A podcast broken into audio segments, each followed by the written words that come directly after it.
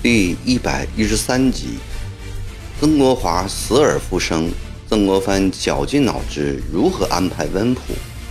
播音：微信哥。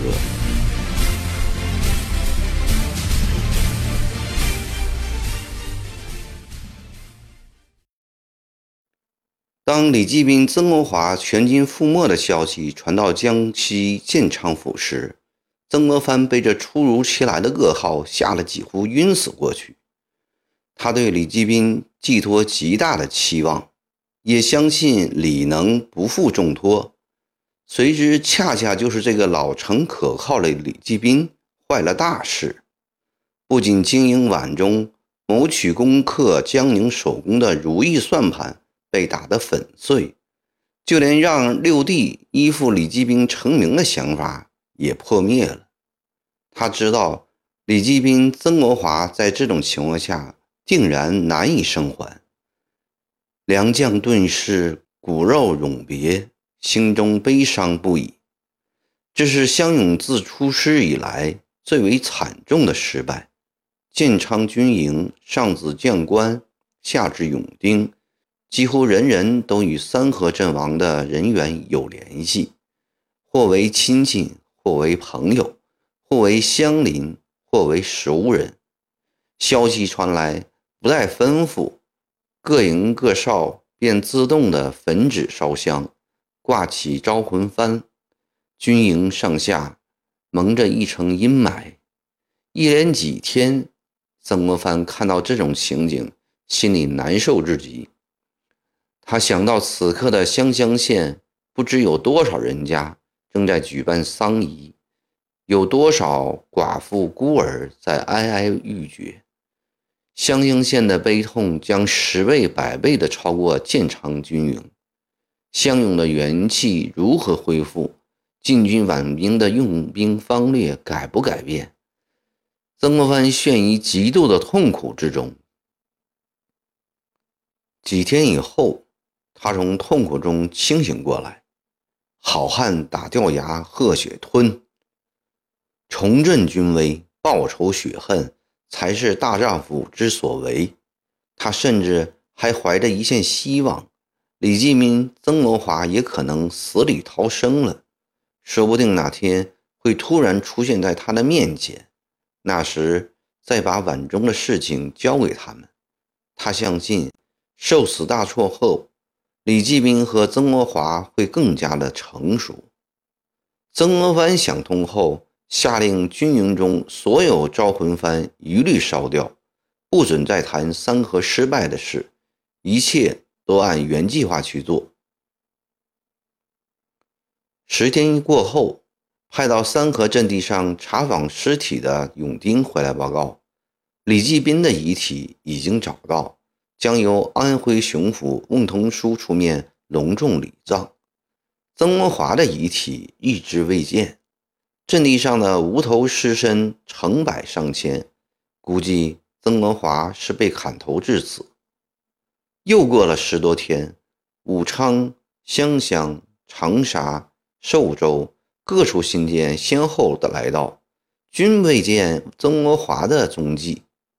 曾国藩认定。六弟已死无疑。这一天，他郑重其事地给长宁上折，详奏曾国华自咸丰四年代勇以来所立下的桩桩功劳，以及这次殉国的悲壮。拜折之后，又给在家的四弟满地写了一封信，要他们安慰叔父及温普妻妾。并再三指出，这个时候全家务必要比往日更加和睦亲热。又检讨自己在家时脾气不好，兄弟不和，今后要引以为戒。又叫他们去查看父母的灵柩是不是被人挖动了，泄露了气运。半个月后，朝廷发来上谕，追赠候选同知曾国华为道员。重优一府，加恩赏给其父曾纪云从二品封典。咸丰帝还亲书“一门忠义”四个字，以示格外褒奖。曾国藩接到这档上谕，甚感宽慰，立即派专人将皇上御笔送回荷叶堂，要家中把“一门忠义”四字制成金匾，高悬在黄金堂上，以此旷代之荣，上为父母在天之灵，下立儿孙忠君之心。至于赏给叔父从二品封典一事，却把曾国藩弄得哭笑不得。早在道光三十年，曾国藩在侍郎任内，曾邀叔父从一品封典，不想八年后反倒来了个从二品封典。曾国藩心里暗暗埋怨礼部官员糊涂马虎，连随手查查的事都懒得一为，现在弄得他左右为难，受也不是，不受也不是。曾国藩为此很费了一番思考。他在仔细斟酌之后，给皇上上了一道谢恩折，先将历次封典之事的过程细说一通，然后写上：“告轴折底领新轮，谨拜此日九重之命。顶戴则仍从旧序，不忘昔年两次之恩。臣唯有竭尽于忠，待臣弟。”拟为敬之汉，待臣叔叔之向日之枕，以期望达高后于万一。不久，满地国宝受叔父之命来到建昌，带兄带勇。曾国藩着实鼓励一番，拨五百勇丁让他统领，又给他改名真干，字子恒，意为吸取靖港之败的教训。为人办事忠贞有恒。这天半夜，曾国藩在灯下再次修改近日写成的母弟温普哀辞。他哀悯六弟满腹才华，却功名不遂；正要凭借军功出人头地之时，却又兵败身死，真可谓命运惨啊！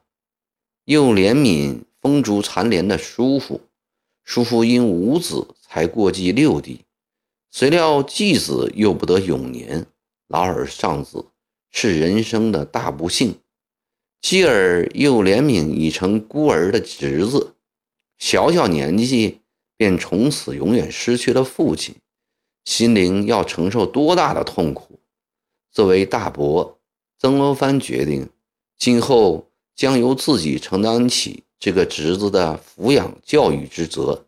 让他如同季泽、季红一样的得到慈爱、温暖，长大成人，继承叔父一房的香火。曾国藩就这样边想边改，时常停笔凝思，望着跳跃着烛火出神。大哥，快开门！急促的声音惊得曾国藩回过神来。这是真干在外面喊。曾国藩打开门，真干急忙闪进屋，身后还跟了一个人。大哥，你看谁来了？曾国宝有意轻声地说，但语气中的兴奋之情显然压抑不住。昏暗的烛光中，曾国藩见来人衣衫破损，面容憔悴，看着看着，他不觉惊呆了。这不是自己刻骨思念的六弟温普吗？他不敢相信，温普失踪一个多月了，兵字营、华字营全军覆没，统领李继兵已死，高级将领无一人生还，全军副统领华字营营官今夜怎么可能出现在这里？曾国藩拿起蜡烛，走到那人身边，他把烛火高举。照着那人的面孔，仔仔细细地审着看。不错，这人的确是他的胞弟曾国华。你是温普？尽管是这样，他仍带着怀疑的口气问：“大哥，是我呀。”曾国华见大哥终于认出他了，不禁悲喜交加，双手抱着大哥的肩膀，眼泪大把大把的流了下来。千真万确是自己的亲兄弟活生生的站在面前，一刹那间，曾国藩心里充满着巨大的喜悦。六弟没有死，叔父抹去了丧子之痛，侄儿免去了孤儿之悲。这真是曾氏一门中的大喜大庆啊！快坐，快坐下，温普，你受苦了。曾国藩双手扶着弟弟坐下，两眼湿润润的。死里逃生的曾国华见大哥这种守足真情，心里感动极了。大哥，这一个月多来，我想死你和老满了，我们也想你呀。